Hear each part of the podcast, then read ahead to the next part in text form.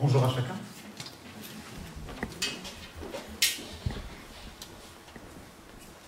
Ce matin, nous allons pouvoir euh, poursuivre et terminer notre série de messages sur les trois premiers chapitres de l'Apocalypse. Si vous nous rejoignez pour la, première fois ou, euh, ou, si vous nous écoutez aussi en ligne pour la première fois, nous avons commencé en début d'année scolaire une série sur les livres de l'Apocalypse et notamment sur cette partie qui concerne les lettres aux églises.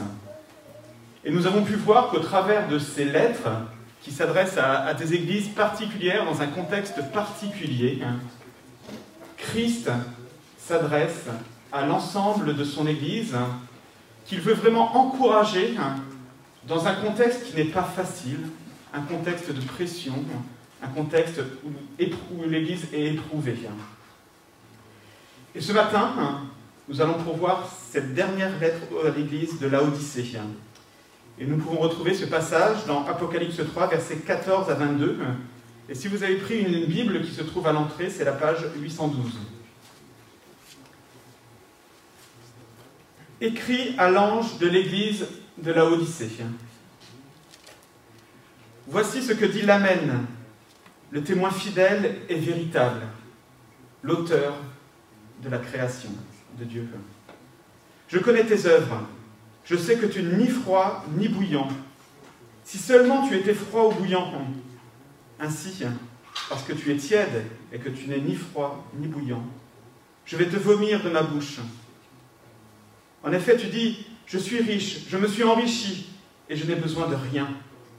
Et tu ne sais pas que tu es malheureux, misérable, pauvre, aveugle et nu.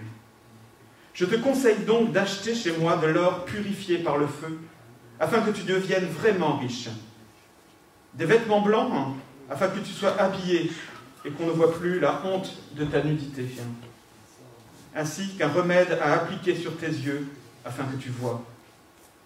Moi, je reprends et je corrige tous ceux que j'aime.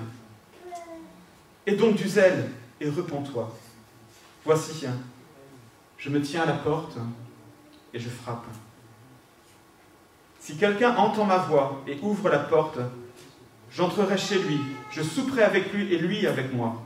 Le vainqueur, je le ferai asseoir avec moi sur mon trône, tout comme moi aussi j'ai vaincu et me suis assis avec mon Père sur son trône. Que celui qui a des oreilles écoute ce que l'Esprit dit aux églises. Jusqu'ici la parole de Dieu. si vous vous inscrivez dans une, une, salle de sport, il est probable qu'on vous propose un accompagnement personnalisé, qu'un coach vous propose de vous aider à atteindre les objectifs qui sont les vôtres, en vous donnant une série d'exercices et en faisant régulièrement le bilan avec vous pour voir si vous arrivez à atteindre vos objectifs.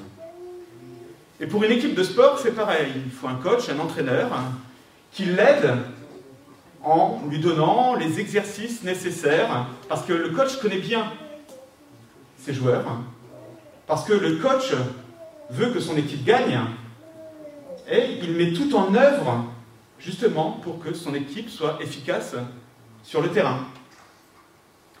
Et ce qu'on attend du coach, justement, c'est qu'à la fois il soit compétent, parce qu'il connaît les règles du jeu déjà, et parce qu'en même temps, il connaît ses joueurs, mais qu'il connaît aussi les équipes adverses et leurs tactiques pour mettre en place la bonne tactique pour que son équipe, puisse gagner.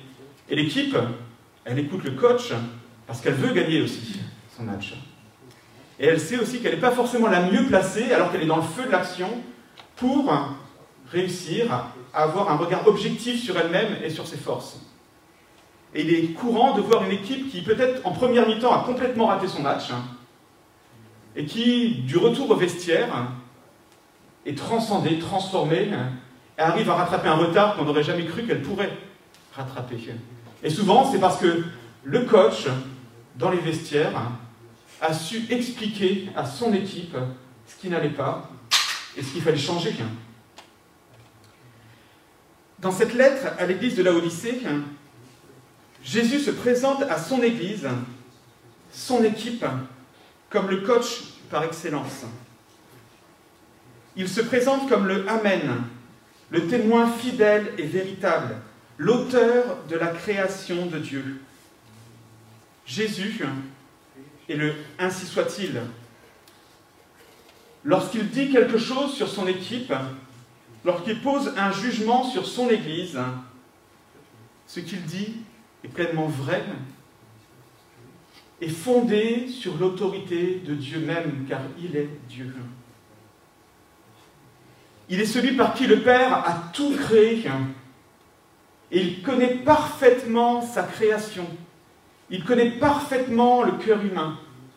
Il connaît parfaitement son Église. Et il sait quels sont les objectifs pour sa création, ses hommes, ses femmes et son Église. Et parce qu'il est tout cela, hein, il est pleinement compétent, il a pleinement l'autorité pour dire comment l'Église doit continuer à avancer. Il a pleinement l'autorité pour dire à son Église de prendre un temps mort et faire le bilan sur ce qu'elle vient de, vivre. Et c'est ce que nous venons d'écouter pour l'Église de la Odyssée, et c'est ce que nous pouvons entendre aussi pour nous, Église de Rennes-Nord, alors que Jésus s'adresse à l'ensemble aussi de ces églises au travers de ses lettres aux Apocalypse. Je vous invite donc à regarder avec moi dans un premier temps le, bilan du, du temps de jeu, les conseils de l'entraîneur à son équipe et l'encouragement du coach. Bilan, conseil, encouragement. Le bilan. La première chose que Dieu dit à son Église, c'est qu'elle passe à côté de l'appel qui est le sien.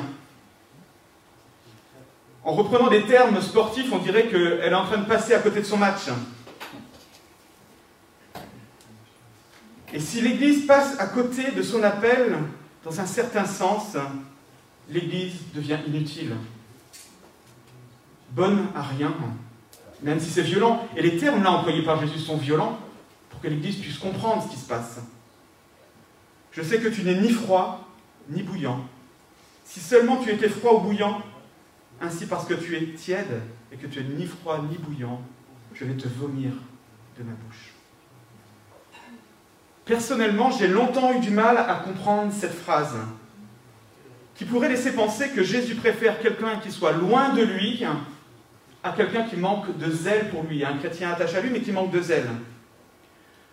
D'autant plus que je me disais, mais qui peut se prévaloir d'avoir assez de zèle? À combien on met le thermostat spirituel pour savoir si on est chaud ou si on est vraiment bouillant? Et c'est pas ce que veut dire le texte là, ce matin. Même si Jésus, plus loin, on voit, invite l'Église à être zélée. Hein.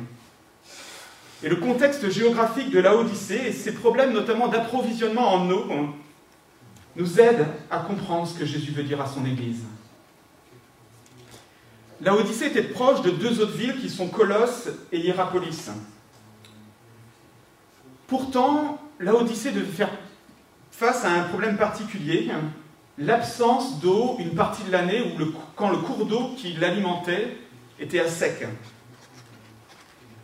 La ville devait alors faire venir son eau de Hierapolis, qui se trouvait à une dizaine de kilomètres, et d'où l'eau sortait à, à peu près 90 degrés. Et l'eau était dirigée vers la Odyssée par des aqueducs dont on a encore des vestiges aujourd'hui. Et elle arrivait dans cette ville tiède, refroidie certes, mais tiède.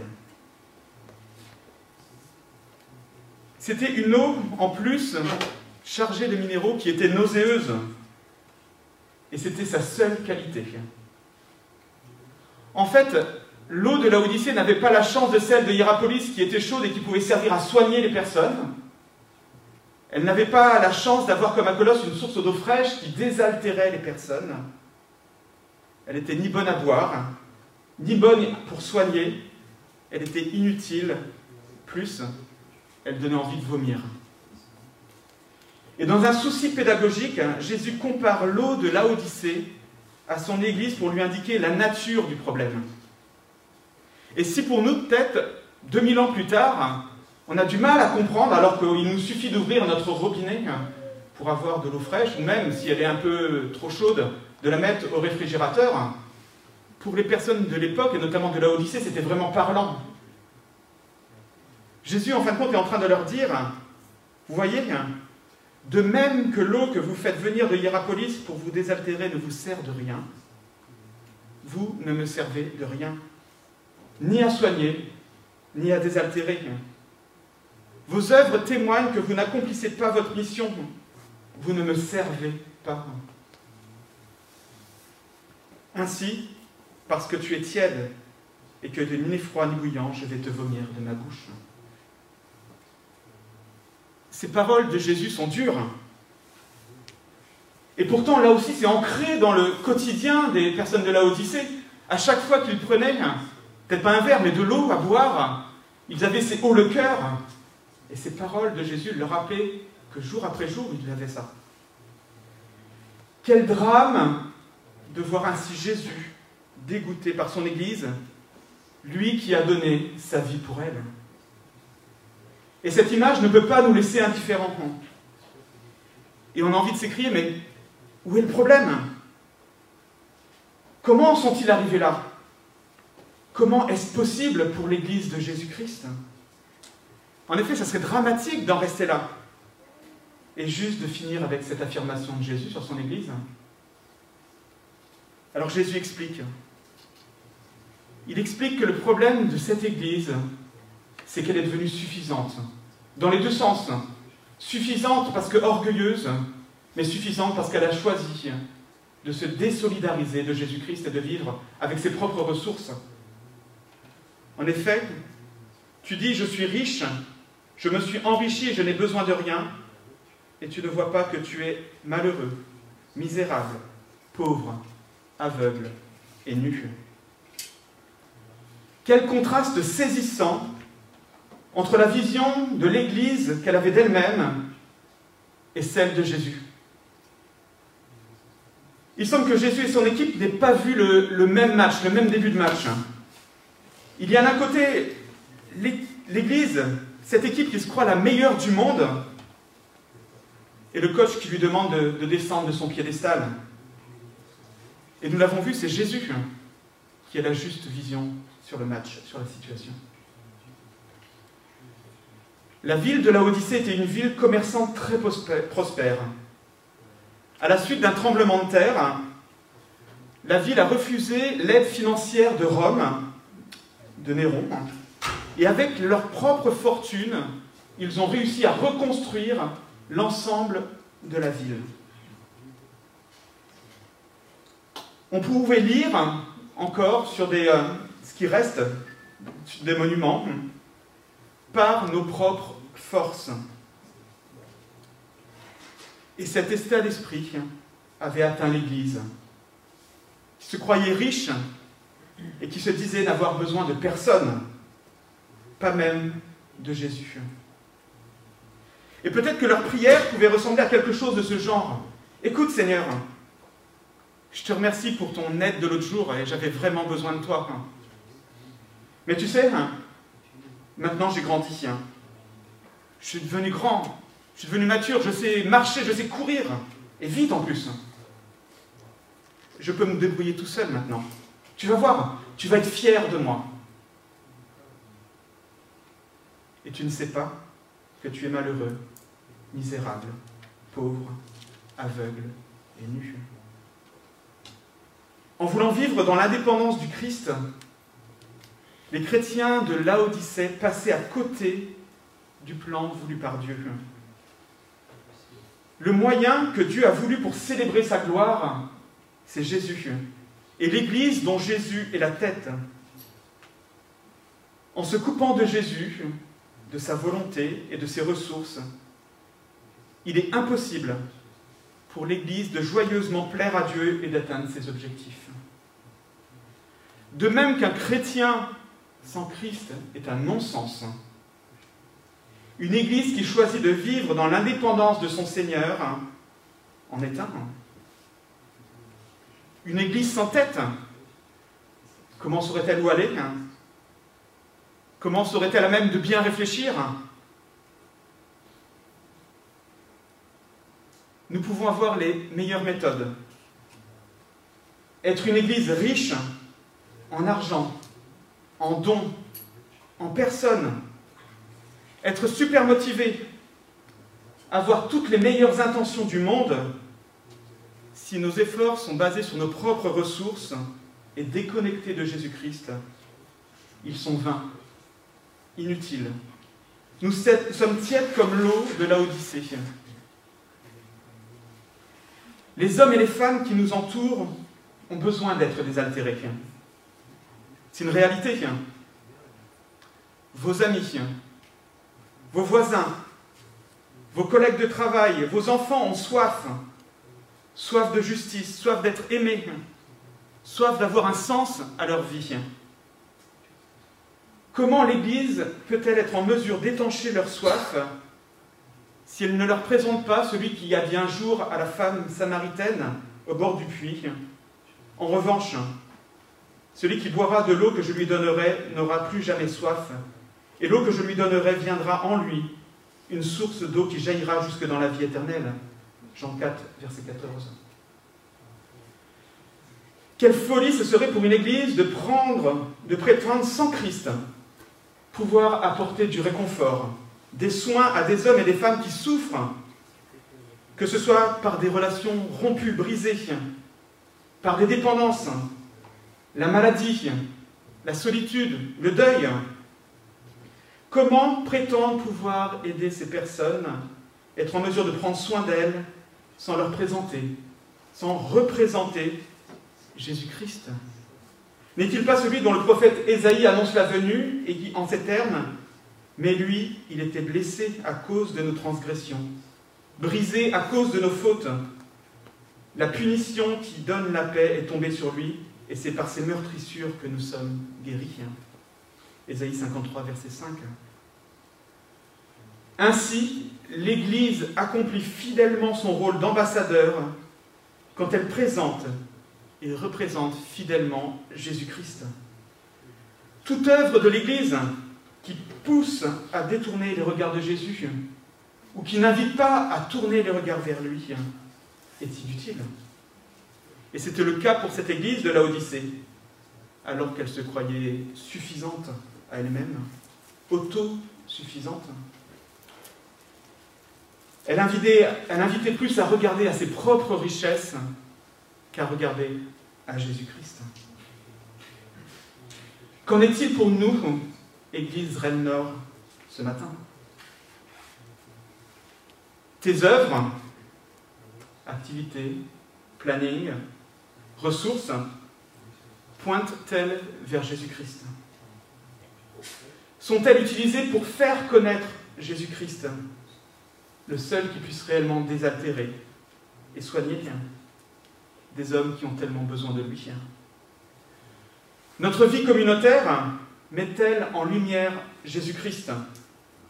En nous voyant vivre en tant que communauté, les personnes qui nous entourent peuvent-elles dire et découvrir Jésus qui peut les guérir, qui peut les désaltérer? Est-ce qu'on leur fait découvrir qu'il connaît leur souffrance? Et que ce péché, la révolte contre Dieu, ronge leur vie et qu'il les a vaincus à la croix. Toi qui te dis chrétien, disciple, ambassadeur de Jésus-Christ, est-ce que ta vie est vécue pour ton Sauveur?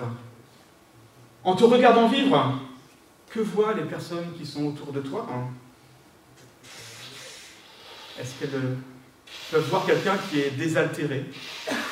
Quelqu'un qui trouve auprès de Jésus les soins dont il a besoin est-ce que par ton attachement à l'Église locale et à Christ, tu permets à cette Église locale d'être utile et d'accomplir sa mission? Peut-être qu'il y a des réponses positives à ça et qu'on dit oui. Hein. Et ça peut être encourageant. Hein.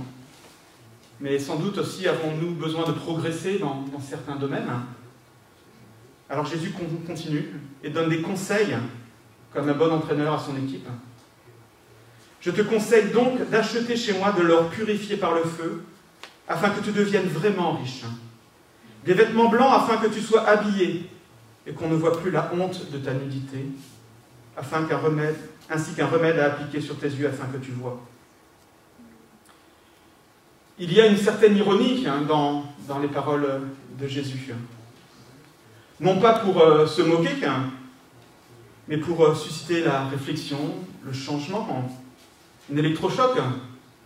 Jésus vient de leur dire qu'ils sont pauvres, même misérables. Il leur demande de venir acheter. Comment est-ce possible, si vraiment ils sont pauvres Acheter de l'or, des vêtements, des médicaments, ce sont des, éléments à forte valeur ajoutée, en tout cas qui, qui valent quelque chose. Ces paroles de Jésus ne sont pas sans rappeler les paroles du prophète Ésaïe encore, dans la bouche duquel Dieu demandait à son peuple, Ésaïe 55, Vous tous qui avez soif, venez vers l'eau. Même celui qui n'a pas d'argent, venez acheter et manger, venez acheter du vin et du lait sans argent, sans rien payer. Pourquoi dépensez-vous de l'argent pour ce qui ne nourrit pas? Pourquoi travaillez-vous pour ce qui ne rassasie pas? Écoutez-moi vraiment et mangez ce qui est bon et savourez des plats succulents. En fait, c'est comme si Jésus disait à son Église, OK, tu te crois riche, mais dépose à ma banque tout ce qui, selon toi, fait ta richesse. Et en échange, je te donnerai des vraies richesses, mes richesses. Tu es fier de ton or, de tes colliers, de tes vêtements, et en échange, je te propose les miens. En échange de tes biens périssables, je vais te donner des biens qui ne peuvent pas se corrompre et qui vont te rendre vraiment efficace et utile dans ton témoignage. Jésus conseille à son Église de dépendre réellement et à nouveau de lui. Et dans ce que Jésus propose de fournir, nous voyons trois caractéristiques qui sont indispensables à une Église qui veut témoigner fidèlement et être utile pour son Seigneur et son Sauveur. Écoutons les conseils du coach. Première chose, la sainteté. De l'or éprouvé par le feu, purifié de toute scorie. L'or purifié est régulièrement utilisé dans l'Ancien Testament pour évoquer une vie purifiée par l'élimination du péché. En Job 23.10, c'est Job qui, qui prie. Il sait néanmoins quelle voie j'ai suivie. Quand il m'aura mis à l'épreuve, je sortirai pur comme l'or. Mais dans le contexte de la Odyssée, Jésus met en évidence des richesses inaltérables, durables qu'il propose d'un côté, contre celles périssables dont l'Église se vante. Ils avaient des banques, et l'argent qui était déposé n'était pas forcément toujours un argent gagné de la bonne façon. Et Jésus leur dit, ce que je te donne, c'est incomparable avec ça c'est pur, ça a une portée éternelle. Quelle grâce, quel privilège de voir Jésus pouvoir donner ça à son Église. C'est l'image d'une vie séparée du péché, d'un homme, d'une femme, d'une Église qui marche sur le chemin de la sanctification, mise à part pour son Seigneur. Ce matin, Jésus nous demande, te demande de venir à lui avec tout ce qui a de la valeur à tes yeux, là où tu trouves ta sécurité, ton bien-être, ta force. Il, il te demande de lui remettre toute ta vie pour qu'il la purifie. Il va te combler de grâces dont tu pourras bénéficier aujourd'hui déjà, mais qui auront aussi une portée jusque dans l'éternité. Nous pourrons ainsi être les témoins, une maison témoin d'une vie transformée par lui. Deuxième chose que le coach veut donner à son Église, la justice, la justification. Des vêtements blancs afin que tu sois habillé et qu'on ne, voit, plus la honte de ta nudité. Nous pouvons retrouver ici l'image de la, la, pureté avec la couleur blanche, mais dans le contexte de la Odyssée, ces vêtements blancs venaient en contraste aussi avec les vêtements noirs qui étaient célèbres à la Odyssée. Ils étaient connus pour faire des vêtements à l'aide de laine noire et ils avaient une façon particulière pour les tisser. Et cette référence était parlante aussi pour cette église. Des vêtements blancs contre des vêtements noirs. On voit que dans l'Apocalypse, souvent, cette notion de vêtements blancs est utilisée pour parler de ceux qui ont persévéré jusqu'au bout et qui ont tenu ferme face aux difficultés, et qui sont alors revêtus de vêtements blancs. Ces vêtements qui sont donnés à des personnes que Christ justifie en échange de leurs vêtements sales.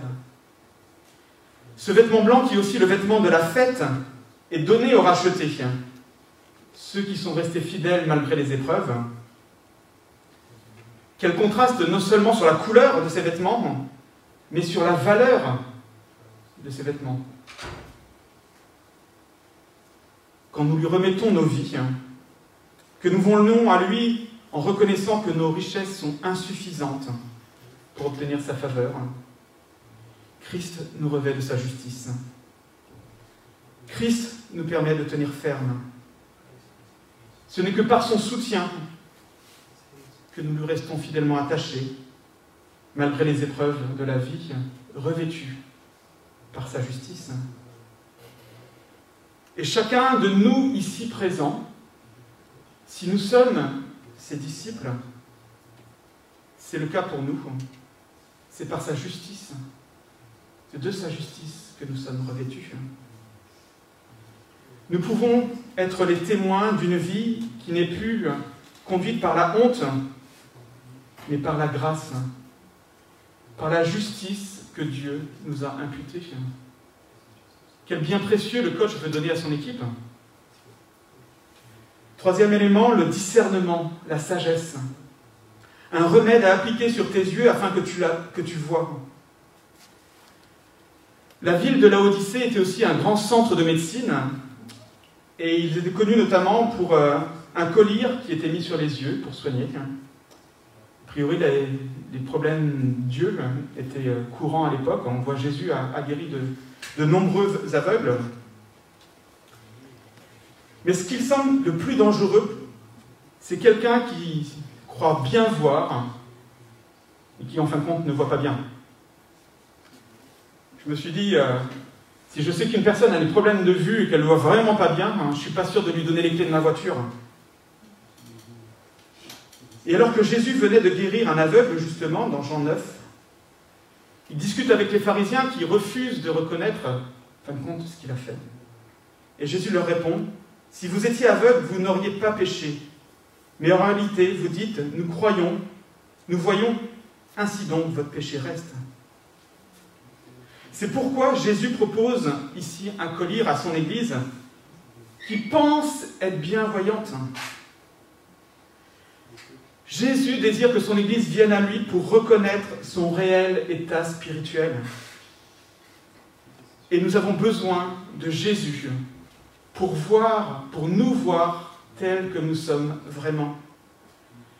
C.S. Lewis, l'auteur du Monde de Narnia, parle de sa foi en disant Je crois au christianisme comme le soleil s'est levé, non seulement parce que je le vois, mais parce que grâce à lui, je vois tout le reste.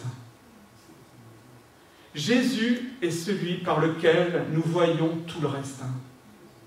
Il est celui par lequel nous voyons qui nous sommes vraiment il est celui par lequel nous pouvons voir correctement ceux qui nous entourent, l'état de notre société. Comment nous priver de cette grâce? Le coach poursuit et il veut encourager son Église. Un peu comme on sort des vestiaires et que l'équipe se retrouve, et puis allez, maintenant on y va peut-être leur cri de guerre. Et là, le, coach, il, veut encourager euh, l'équipe. Jésus veut encourager son équipe. Et je trouve ça déjà précieux avant de voir comment Jésus encourage, de considérer Jésus, qui pour cette Église, de qui il ne trouve rien de bien à dire, est là à l'encourager. Quel privilège Et il commence à l'encourager en lui parlant de son amour, son amour qui est en action pour elle. Moi, je reprends et je corrige tout ce que j'aime, et donc du zèle, et repens-toi. Si les paroles sont dures, même si Jésus ne trouve aucun compliment à faire à son Église, Jésus l'assure de son amour. Nous ne retrouvons cette affirmation dans aucune des autres lettres aux églises que nous avons pu voir jusqu'à maintenant. C'est son amour qui le pousse à s'adresser à son Église de la sorte, même avec des termes durs, même parfois choquants. Jésus n'est pas de ceux qui, sous prétexte d'amour, laissent les gens faire comme ils veulent, quitte à ce qu'ils se perdent. Jésus aime trop ses enfants. Jésus t'aime trop pour te laisser te perdre, t'éloigner de lui, te désolidariser de lui, sans intervenir dans ta vie. Et cette preuve d'amour peut aller jusqu'à la correction. Le Seigneur parle à son Église dans le but de sa repentance et de son changement. Et il est normal que dans un certain sens, cette perspective ne nous enchante pas, hein. mais c'est aussi sa vertu. En sachant que cela peut arriver, cela nous pousse aussi à être zélés, hein. en considérant cet amour de Dieu qui peut se manifester aussi par la correction. Nous sommes poussés à la fois à cause de cet amour et à, cause de cette correction qui peut arriver hein, à être zélés pour le changement. Jésus aime trop son Église il aime trop ses enfants. Il t'aime trop pour te laisser comme ça, t'éloigner de lui. Peut-être qu'en regardant cette Église, nous nous rendons compte que nous sommes pleinement concernés. Peut-être ce matin, tu te rends compte que tu as placé ta confiance dans tes compétences, tes dons, ton intelligence, ton argent, ton travail plutôt qu'en Christ, il te semble compliqué de changer. Jésus t'assure ce matin qu'il ne te laissera pas s'éloigner de lui et que par amour, il fera ce qu'il faut pour que tu puisses changer. Quel encouragement, quelle manifestation de l'amour de Christ. Jésus veut aussi souper avec toi. Voici, je me tiens à la porte et je frappe. Si quelqu'un entend ma voix et ouvre la porte, j'entrerai chez lui. Je souperai avec lui et lui avec moi. Alors que dimanche dernier, nous avons vu que Christ avait ouvert une porte pour l'Église que personne ne pouvait fermer. Là, Jésus se trouve dehors, à la porte de son Église. Et je trouve qu'il y a une certaine tristesse de voir Jésus dehors, à attendre à la porte de son Église que quelqu'un veuille bien lui ouvrir. Bien entendu, cette image ne veut pas dire que Jésus est contraint d'attendre notre feu vert pour pouvoir intervenir. La parole de Dieu dans son ensemble nous présente un Dieu qui est souverain, tout-puissant. Mais cette image est là pour nous présenter toute la tendresse de Christ pour son Église, et aussi l'appel à la responsabilité qu'il lance à son Église. Est-ce que Christ n'est pas censé être chez lui, dans son Église? Il s'adresse alors à chacun d'entre nous. Vous qui êtes dans l'Église et qui entendez Jésus frapper ce matin. Mais peut-être vous aussi qui, êtes dans la maison d'à côté et qui entendez Jésus qui frappe à la porte de son Église. Jésus veut passer ce moment avec vous. Et c'est vrai, nous pouvons vivre ce moment et profiter de cette intimité avec lui si nous ouvrons la porte. Et nous avons tout intérêt alors à le laisser rentrer. Mais ça peut être aussi l'occasion pour toi, si tu ne le connais pas, de faire sa connaissance. De découvrir quel Seigneur merveilleux il est. Quel est le privilège immense de pouvoir lui déposer tes fardeaux de pouvoir être désaltéré, de pouvoir venir boire à sa source, de pouvoir être guéri de tes blessures, de ton péché, de pouvoir revêtir sa justice et de pouvoir voir la vie avec la bonne perspective. Nous avons cette assurance, il désire entrer et partager nos vies. Quelle espérance, quel encouragement Et peut-être même que si tu t'es éloigné, que tu as choisi de mettre de côté ta vie et de vivre pour, Christ et de vivre par toi-même sans te soucier de lui, si même tu es peut-être en colère contre lui, il n'est pas trop tard. Jésus frappe.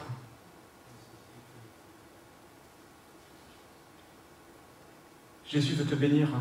Et peut-être que dans un premier temps, tu penseras faire une faveur à Christ en l'invitant chez toi et à, l'inviter à souper avec toi, et tu te rendras compte quel est le bénéfice de pouvoir souper avec lui. Et tu seras le premier béni. Enfin, nous avons l'assurance de régner avec Christ. Le vainqueur, le vainqueur, je le ferai asseoir avec moi sur mon trône, tout comme moi aussi j'ai vaincu et me suis assis avec mon Père sur le trône. L'espérance n'est pas que pour maintenant, les amis. L'espérance n'est pas que pour maintenant. L'espérance n'est pas que pour un repas d'un soir. Jésus nous invite à lever les yeux au-delà du ici et du maintenant. La perspective qui est la nôtre, si nous restons attachés à lui, est glorieuse. Et il nous invite à considérer sa propre victoire, sa propre position, pour considérer quelle est la nôtre. Philippiens 2, versets 5 à 11. Que votre attitude soit identique à celle de Jésus-Christ. Lui qui est de condition divine, il n'a pas regardé son égalité avec Dieu comme un butin à, préserver. Mais il s'est dépouillé lui-même en prenant une condition de serviteur. En devenant semblable aux êtres humains, reconnu comme un simple homme, il s'est humilié lui-même en faisant preuve d'obéissance jusqu'à la mort, même la mort sur la croix. C'est aussi pourquoi Dieu l'a élevé à la plus haute place et lui a donné le nom qui est au-dessus de tout nom, afin qu'au nom de Jésus, chacun plie les genoux dans le ciel, sur la terre et sous la terre, et que toute langue reconnaisse que Jésus-Christ est le Seigneur à la gloire de Dieu le Père. C'est vrai, Jésus nous invite à, nous abaisser en venant à lui, en reconnaissant la, la futilité de toutes nos richesses, en reconnaissant notre faillite devant lui. Mais Christ nous assure aussi de partager sa gloire. Et quelque part, c'est presque une espérance que nous avons du mal à comprendre et à saisir. Et c'est bien normal, sachant que tout ce que nous pouvons vivre de, de bon aujourd'hui ne sont qu'une faible représentation de ce que l'on vivra. Mais l'espérance chrétienne, mes amis, est unique. Là où le naturalisme est sans espérance, là où certaines religions espèrent à une fin de douleur par la fusion dans un grand nirvana impersonnel, là où d'autres envisage un paradis comme la somme des meilleurs plaisirs que nous pouvons vivre sur terre, Jésus nous assure un avenir éternel tellement glorieux et joyeux que nous avons du mal à l'appréhender tout en y aspirant profondément. Quelle perspective, les amis Quel encouragement Nous aurons bien plus que tout ce que nos rêves peuvent même imaginer que celui qui a des oreilles entende ce que l'Esprit dit aux églises. Cette exhortation vient conclure à nouveau cette lettre, comme elle l'a fait pour les six précédentes. Et même si nous aurons peut-être préféré que cette lettre se termine par un, happy end, par euh, une église à laquelle Jésus ne, ne donnerait pas de reproches, je pense que ce n'est pas au hasard que cette lettre se trouve là et que Jésus invite son Église à revenir à elle, à rester attaché à lui. En effet, comme on l'a pu voir à travers de ces sept lettres, c'est à la croix, c'est à Jésus que nous découvrons pleinement l'amour de Dieu. Cet amour que nous sommes appelés à, manifester les uns aux autres et qui manquait à l'église d'Éphèse. C'est en regardant à Jésus, un Seigneur souffrant pour son peuple, mais victorieux, que nous voulons persévérer, même dans les épreuves violentes parfois de la vie. C'est parce que Jésus, nous en sommes conscients, est ce Seigneur glorieux, qui n'a aucun rival, que nous choisissons de rester fidèlement attachés à son enseignement. C'est en considérant le prix qu'il a payé à la croix que nous comprenons la gravité du péché et que nous choisissons de vivre une vie de sainteté. C'est parce qu'il est celui qui a les paroles de la vie que nous voulons rester attachés à lui, parce qu'il est le seul qui peut nous apporter la vie. C'est parce qu'il est notre soutien et notre force, alors que nous nous savons faibles, que nous dépendons de lui. Et c'est parce qu'enfin, comme nous l'avons vu, toute grâce nous vienne de lui et qu'il est à même de nous donner ce dont nous avons besoin et qu'il nous équipe parfaitement pour accomplir les œuvres bonnes qu'il a préparées d'avance, que nous voulons nous approcher de lui avec zèle et nous accrocher à lui. C'est pourquoi aussi nous voulons entendre son appel, celui qu'il adresse à l'Église quand il invite l'Église à se repentir. C'est pourquoi nous voulons aussi persévérer, quand bien même nous pouvons être parfois à bout de souffle. Et c'est aussi pourquoi nous espérons. Et j'espère que c'est aussi le cas pour toi ce matin, qui entend ces paroles de Jésus. Que celui qui a des oreilles entende ce que l'Esprit dit aux églises. Je voudrais prier.